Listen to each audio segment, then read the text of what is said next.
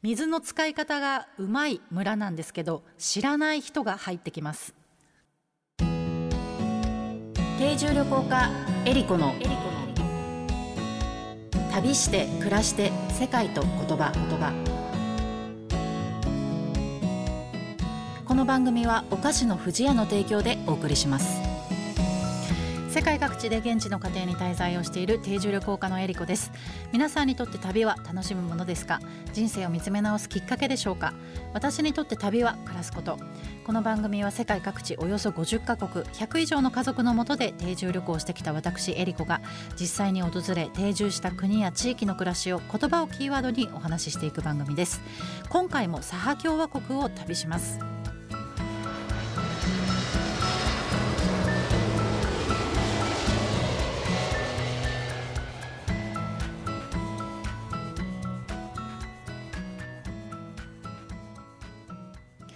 サハ共和国南北に 2500km 東西に 2000km の国土を持ち面積の40%は北極圏に位置しています。地方行政単位としては世界最大で面積は日本のおよそ8倍にあたります。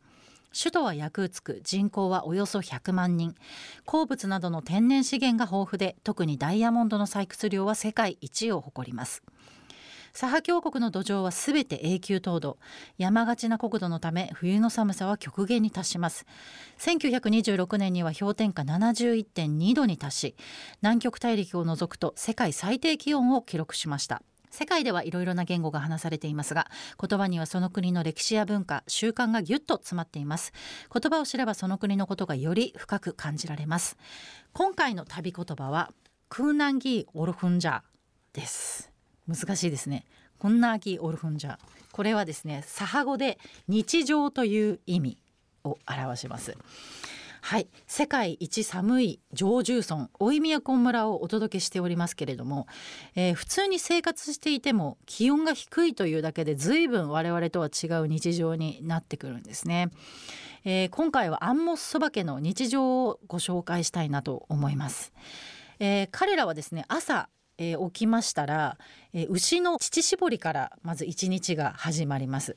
えー、近所の小屋にですね数と牛を飼っているんですけれども普通の牛とはちょっと違っていてあの毛に覆われたモフモフしたですね種類のあの牛を飼っていましてこんな寒い土地に動物がいるっていうのにも驚くんですけれども、まあ、牛以外にもですねヤクート馬っていう馬もいてあのこれは背が低くて毛が長い骨太の極寒地でも生きていける馬なんですけどもそういう馬もあの生息しているんですが、まあ、家畜もねもう飼われているということででこの牛のですね乳搾りをまずしてで家で取ったねあの乳を今度沸騰させてで貯蔵用にこう冷凍したりとか料理に使ったりとかあと前回もお話ししたようにこうアイスクリームみたいなこうデザートにねしたりするんですけれども、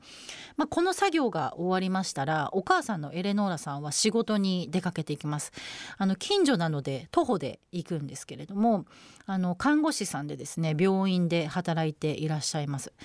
でお父さんのガブリエルさんはあの石炭を運ぶトラックのドライバーをされてるんですけど結構朝ね早くから仕事をされてるのでもう5時ぐらいにはねあの家を出られていましたね。あの外で仕事しなきゃいけないので本当に体力勝負の仕事だと思うんですけれども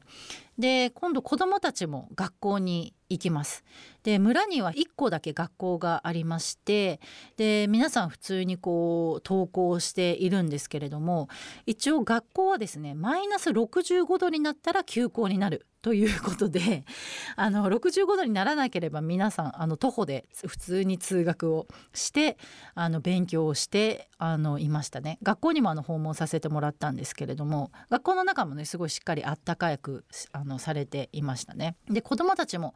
ねそんなにいっぱい生徒さんいないので本当にこうこじんまりとしたあの学校でしたけど外でね遊べないので基本的にはあの校内であのやるアクティビティっていうのがほとんどだったんですけどあのみんなが大好きなアクティビティの一つとして、えっと、カラオケ があってカラオケをとにかくみんなすごいあの盛んにやっているっていう印象がありましたね。で私はあの日中家にいたりとか家族のね職場に行ったり学校に行ったりとかしてたんですけれども一人で家でお留守番する日もあったりしてでそうするとですねあのびっくりすることがあって突然ね知らない人が家に入ってくるんですよ。あの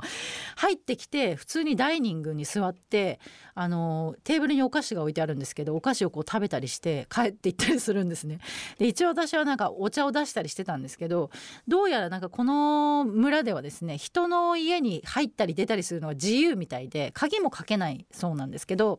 あの不在の時っていうのはほうきを斜めにこう立てかけて玄関の扉にこう立てかけておくと誰もいませんよっていう目印だそうでそうじゃないといろんな人がこう入ってきたり 出たり入ったりするっていう面白いあのことがありましたね。で夕方みんながこう帰宅してくると近所のね子供たちが遊びに来たりしてました。で外で遊べないので家の中でこう鬼ごっこしたりかくれんぼしたりとかね皆さんしてましたけれども。で夕方頃にまあお父さんもあのガブリエルさんも帰宅してきてで今度は外でね薪割りをするっていうあの作業をしてました。あの毎日こうあの暖炉を焚くので薪割るっていう仕事もね男性の本当重要な仕事の一つなんだそうです。まあ、ここまではね特に普通の日常 まあちょっと日普通じゃないかもしれないですけどもあのー、といった感じなんですけどもこの生活の中でもこの土地ならではっていうね特徴もやっぱりたくさんあります。前回の食事の話をしましたけども日常生活の中で欠かせないものといったらお水ですね。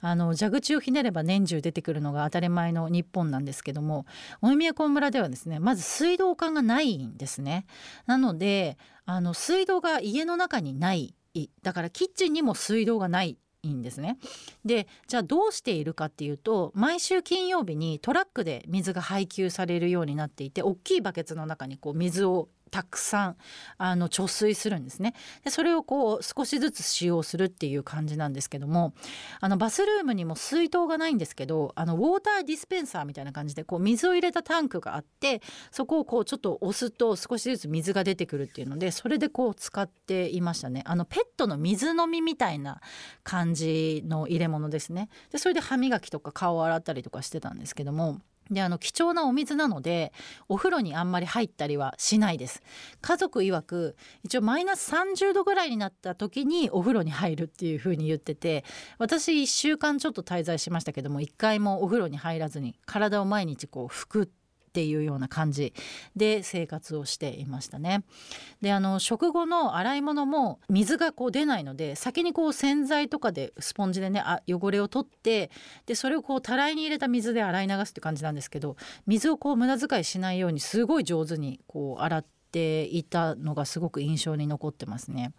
であのこの家族は水を買ってるんですけども左派の人たちにとって一番いい水っていうのは氷の水なんだそうなんですよ。で氷の水ってムースウーって呼ばれているんですけども氷の水は清らかな水っていう慣用句がサハ語にもあるんですがその湖から氷をこう切り出してでそれを溶かして飲料水にするっていう形なんですけどやっぱとっても新鮮で綺麗な水なんだそうであと保管も便利なんですよただあの庭先に置いておけばいい話なのでそれをこう溶かして飲むっていう人もあのいるみたいです。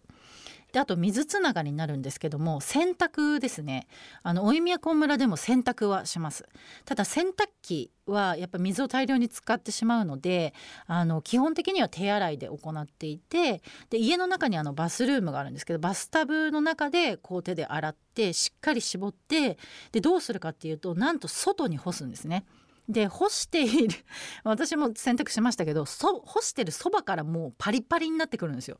で触るともうカチコチになってて洋服が壊れちゃうんじゃないかなと思うぐらい、まあ、心配だったんですけども34時間ぐらい外で干した後に家の中に全部その洗濯物を移してで今度冷たさをこう取って完了って感じでで外は乾燥してるんで意外に乾くのが早いんですね。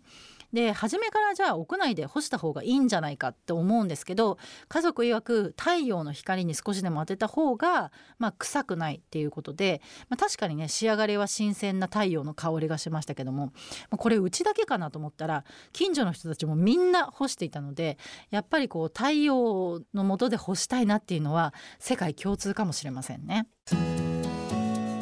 旅して暮らして世界と言葉言葉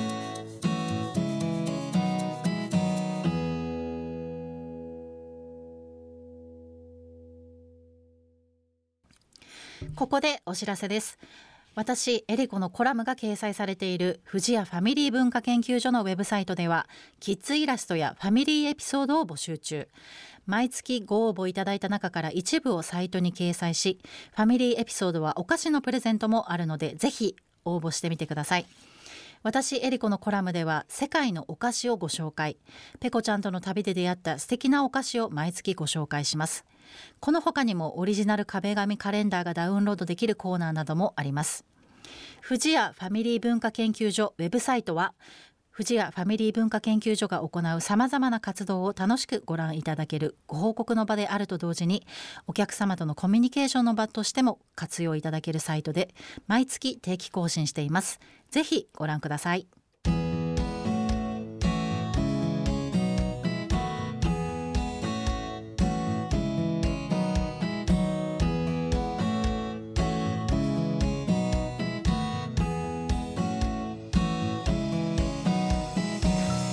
組では皆様からの質問やコメントリクエストも大歓迎です。旅についてや海外の暮らしについての質問あなたの旅への思いなどをお送りください。メッセージの宛先はメールアドレス eriko.joqr.net までです。次回の旅の舞台もサハ共和国をお届けします。今回お話しした旅の様子は私の YouTube エリコチャンネルでも見ることができますのでぜひ覗いてみてください。それでは次回も旅しましょう。旅して暮らして世界と言葉。お相手は定住旅行家のエリコでした。